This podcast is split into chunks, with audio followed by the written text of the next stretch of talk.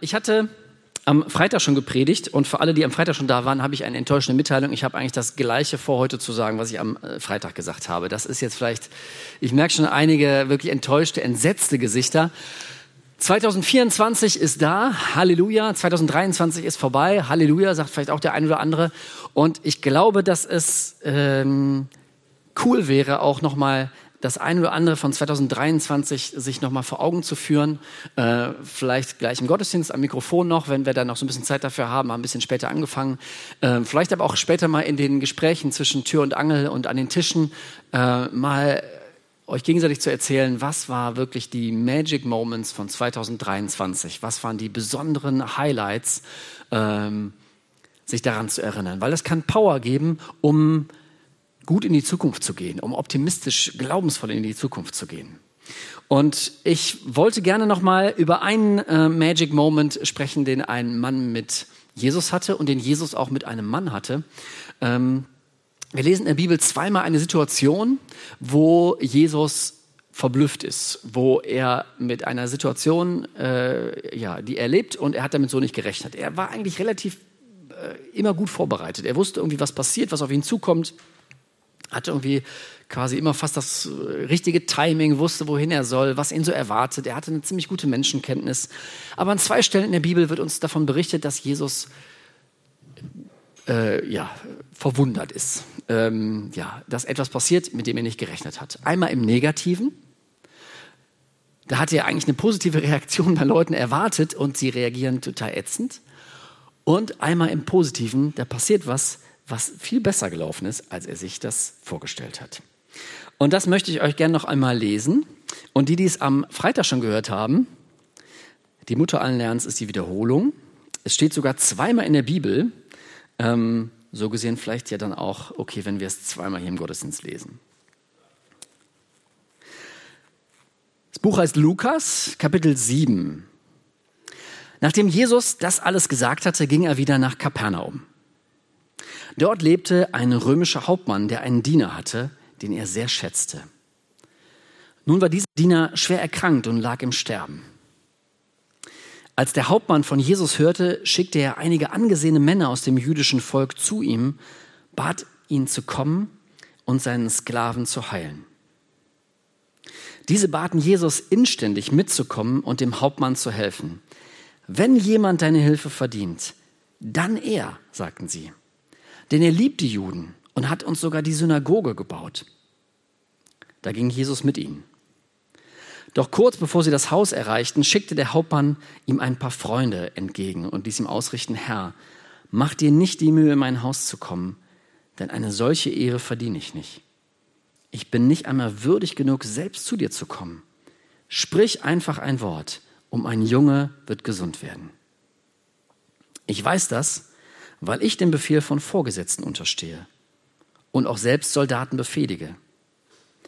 Ich brauche nur zum einen von ihnen zu sagen, geh, und dann geht er. Oder komm, dann kommt er. Und wenn ich zu meinem Diener sage, tu dies, dann tu das. Traum von jedem Arbeitgeber. Als Jesus das hörte, staunte er. Also, Traum von jedem Arbeitgeber steht nicht in der Bibel. Das wäre jetzt mein Kommentar. Äh, als Jesus das hörte, staunte er. Er wandte sich zu der Menge und sagte, ich sage euch, solch einen Glauben habe ich in ganz Israel nicht erlebt. Und als die Freunde des Hauptmanns in sein Haus zurückkehrten, fanden sie den Diener gesund. Jemand liegt im Sterben und Jesus macht ihn gesund. Also wenn das kein besonderer Moment ist, wenn das kein Magic Moment ist, was soll es denn sonst sein? Ähm, wirklich ein Highlight. Und ich wünsche mir viele von solchen Highlights. Ich wünsche mir viel von solchen Eingreifen Gottes, wo wir Wunder erleben. Gerne mehr davon. Gerne mehr solche übernatürlichen Dinge, ähm, wenn wir für Leute beten. Und wir erleben einiges davon. Vieles auch eher natürlich im Verborgenen. Vieles ist auch irgendwie sehr, sehr privat und man redet nicht so viel darüber und auch richtigerweise redet man nicht so viel darüber. Aber ich wünsche mir, dass viel davon passiert, weil wir auch viel davon brauchen, weil Menschen das brauchen, weil viele solche besonderen Momente brauchen. Und Ich glaube, dass es Dinge gibt, äh, Themen gibt, die so eine, ja, solche Magic Moments begünstigen, die einen guten Rahmen schaffen, wo sowas passieren kann.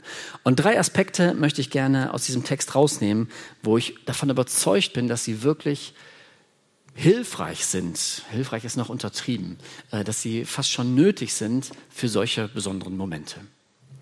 Punkt Nummer eins, nicht so verwunderlich, wenn man in einer äh, Jesusgemeinde ist, Liebe.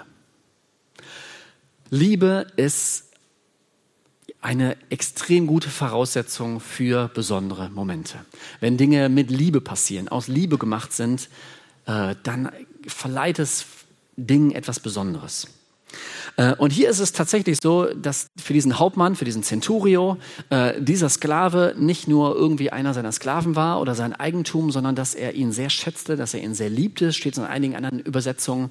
Äh, und er bezeichnet ihn auch, und so übersetzen es auch einige, als seinen Jungen. Die anderen sagen, das ist, ja, sein Sklave ist krank, sein Diener ist krank, aber er nennt ihn seinen Jungen. Vielleicht war es auch sein Junge, ähm, aber vielleicht hat er auch nur so für den empfunden. Aber es war Liebe im Spiel.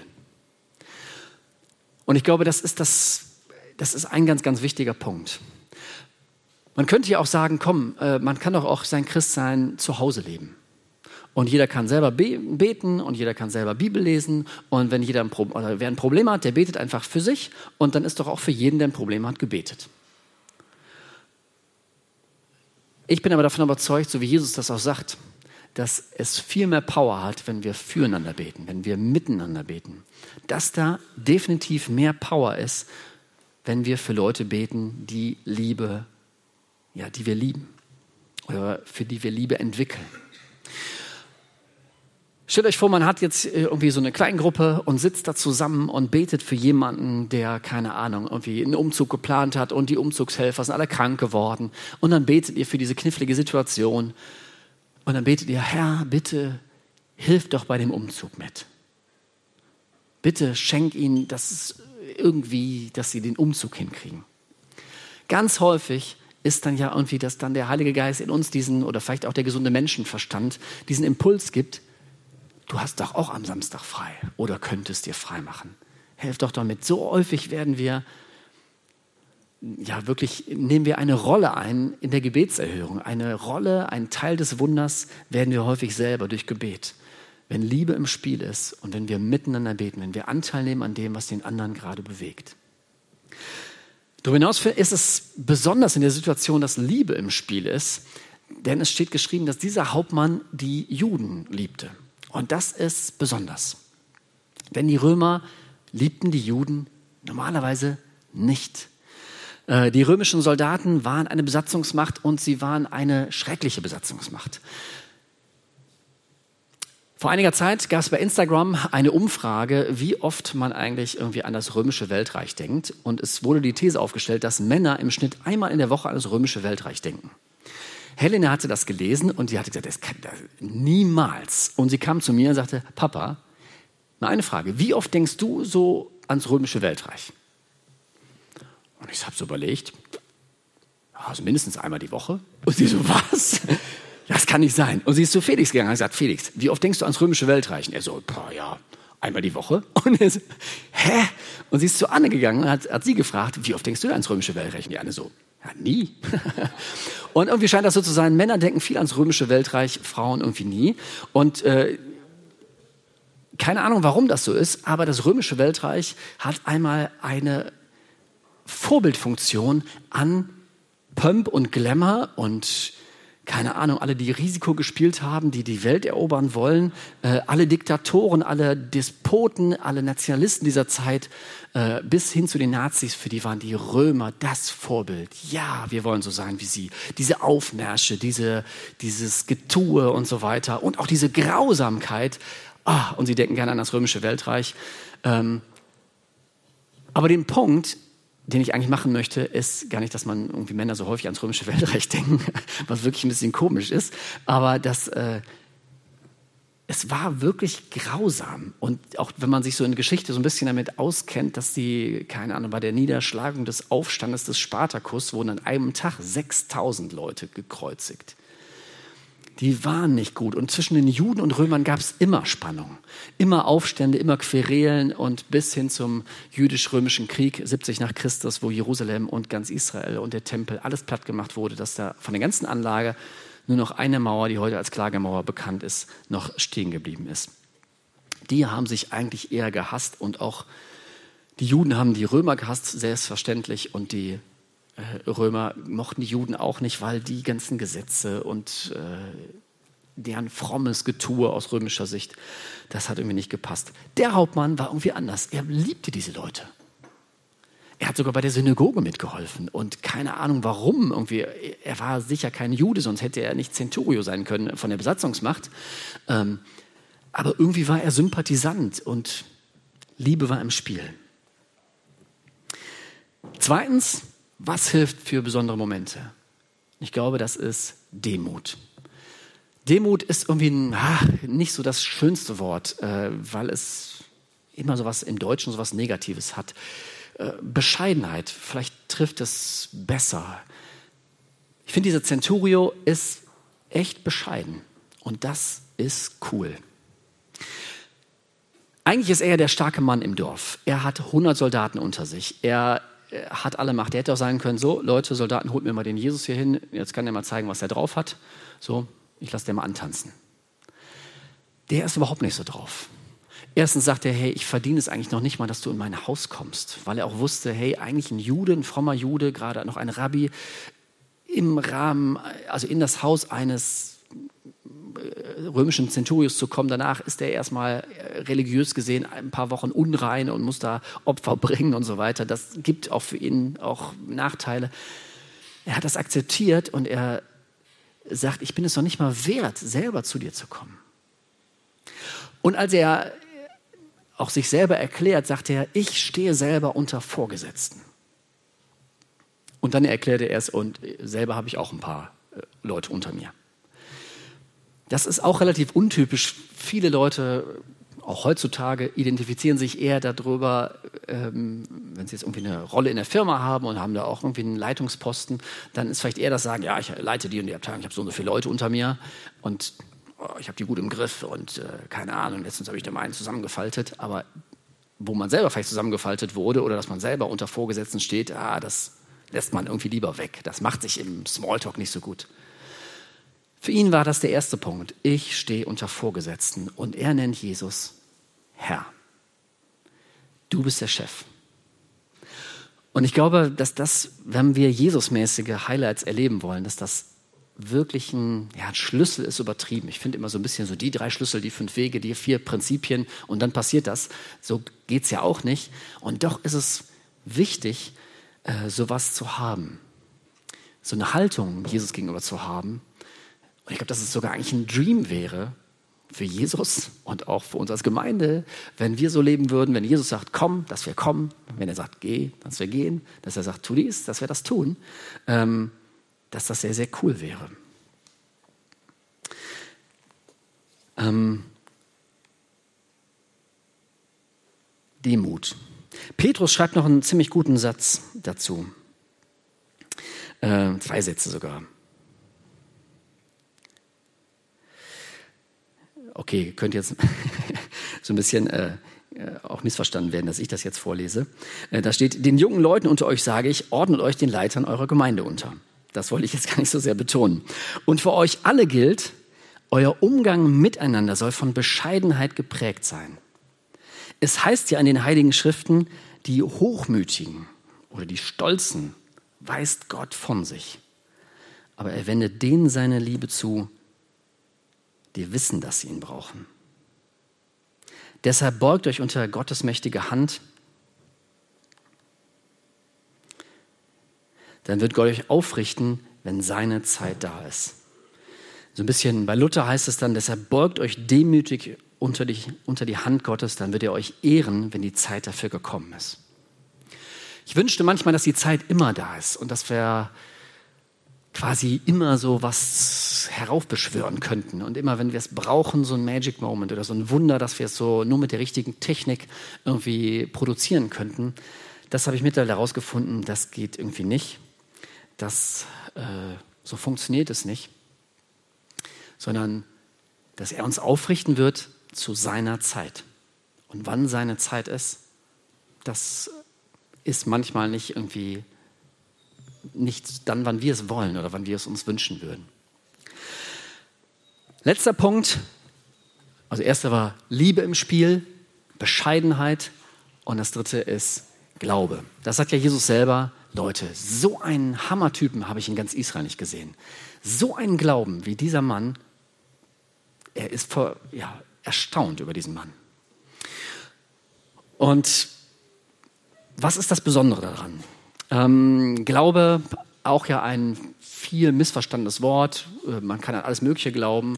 Man kann glauben, dass der Sommer schön wird äh, oder dass der Winter hart wird oder sonst irgendwas. Also mit Wahrscheinlichkeiten zu arbeiten, das ist aber eigentlich nicht gemeint.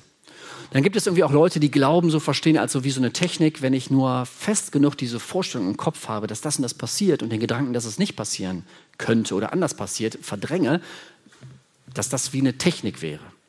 Auch das glaube ich, oder bin ich sehr davon überzeugt, dass das nicht Glaube ist, was Jesus auf jeden Fall beeindruckt. Denn ich glaube, dieser Zenturio, der glaubt auch gar nicht so an so eine Methode nach dem Motto, ah, Jesus, komm und, und ich habe mir sagen lassen, du hast bei anderen hast du dann die Hand aufgelegt oder ähm, hast noch mit Öl gesalbt oder dann hast du noch so Worte gesagt und so stelle ich mir das vor. So an so eine Methode hat er scheinbar nicht geglaubt, sondern an was er geglaubt hat, ist in, an dein Wort. Wenn du den Befehl gibst, dann wird es passieren. Ich glaube an deine Befehle, ich glaube an deine Worte. Warum ist ihm das vielleicht so wichtig, dass Jesus, dass wir wirklich an seine Worte glauben? Und ich habe mal darüber nachgedacht, wem vielleicht es auch noch echt ganz besonders wichtig ist, dass man ihm glaubt. 2023 somit eins der Themen, die mich besonders runtergezogen haben und äh, ich auch echt wirklich drunter gelitten habe. Auch einige Wochen und Monate äh, immer wieder das so in meinen Gefühlen war, dass es so viel Missbrauch in der Kirche gibt und gegeben hat. Und das hat mich so runtergezogen. Es gibt immer noch Tage, wo mich das total runterzieht. Und einige Leute, die als Opfer davon gesprochen haben, was sie auch so geschmerzt hat, ist, dass sie das erzählt hatten und keiner hat ihnen geglaubt.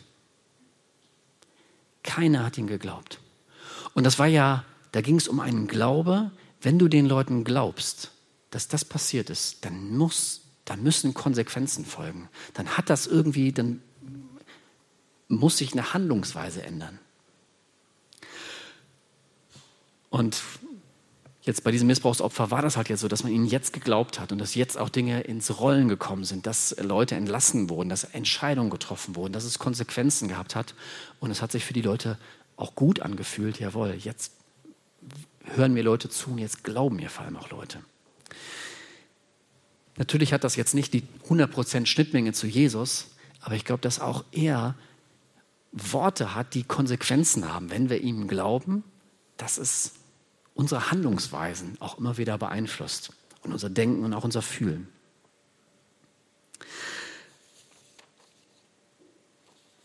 Darüber hinaus finde ich eine Sache auch cool bei diesem Hauptmann. Ähm, sein Glaube ähm, hat eine total coole Richtung ich glaube, dass das irgendwie vielleicht immer schon so gewesen ist. Damals war es auf jeden Fall so, ich glaube, heute ist das immer noch so, dass vieles mit dem, was, was wir beten oder was wir uns von Gott wünschen, dass wir es äh, immer mit uns in Bezug bringen. Äh, dass wir eigentlich immer mit unserer Leistung oder mit unserer Selbstgerechtigkeit so als Maßstab nehmen und sagen, äh, Gott, jetzt müsstest du mich doch segnen, weil ich habe doch heute Morgen schon Bibel gelesen. Und Jesus, ich bin extra früh aufgestanden und habe jetzt noch gebetet und jetzt so. Äh, und immer gucken, was ist sozusagen, was haben wir getan? Und dann demzufolge müsste Gott uns doch segnen oder halt auch, okay, dann kann er uns jetzt nicht segnen. Natürlich gibt es ja auch einen logischen Zusammenhang davon. Also es gibt, wenn wir, wenn du ähm, schlechte Dinge tust und sagst und äh, oder einen miesen Lifestyle hast, dann wird man auch irgendwie die Konsequenzen davon tragen, ja. Aber wenn es um Gott geht, dann ist das nicht die richtige Blick, der richtige Blick. Die jüdischen äh, Ältesten, die zu Jesus kommen, die kommen zu Jesus und sagen, bitte hilf diesem Mann, er hat einen Sklaven, der liegt im Sterben, er ist es wert, dass du ihm hilfst. Er hat deine Hilfe verdient. Wenn einer seine, deine Hilfe verdient hat, dann dieser Mann, weil er unter die Synagoge aufgebaut hat und er liebt uns. Der Hauptmann argumentiert nicht so. Er sagt nicht, Jesus, hilf mir und hilf meinem, vor allem meinem Jungen, weil ich habe doch, äh, ich bin es echt wert. Ich habe, guck mal, die Synagoge, wo du wohnst ja schließlich in Kapernaum, Jesus, ne? die Synagoge, wo du auch so gerne im Gottesdienst bist, ich habe da ordentlich mitgearbeitet ne? und habe auch einiges gespendet von meinem Sold. Also, sondern er sagt, ich bin es eigentlich nicht wert. Sein Blick ist, er setzt alles auf die Gnade und sagt, Jesus, bitte hilf mir. Einfach, weil ich dich bitte und weil ich gehört habe, dass du gnädig bist. Vielleicht ist das auch ein Aspekt, den Jesus denkt, yes, du hast es, du hast es. Genau so. Ähm, er ist auf jeden Fall total begeistert und sagt, boah, so einen Glauben habe ich in ganz Israel nicht gefunden. Und er highlightet diesen Mann und stellt ihn als Vorbild für uns hin und sagt, an dem könnt ihr euch echt was abgucken. Von dem könnt ihr euch eine Scheibe abschneiden. Ich fasse mal kurz zusammen. Ähm, für solche besonderen Momente. Es ist gut, wenn Liebe im Raum ist. Es ist gut, wenn auch so eine Bescheidenheit da ist, so eine Demut auch zu sagen, Gott, du bist der Chef, du bist der Herr. Und drittens, Glaube, den Worten von Jesus zu glauben und auch zu glauben, dass er einfach gnädig ist und deswegen handeln wird und nicht, weil wir es richtig oder falsch gemacht haben. Amen.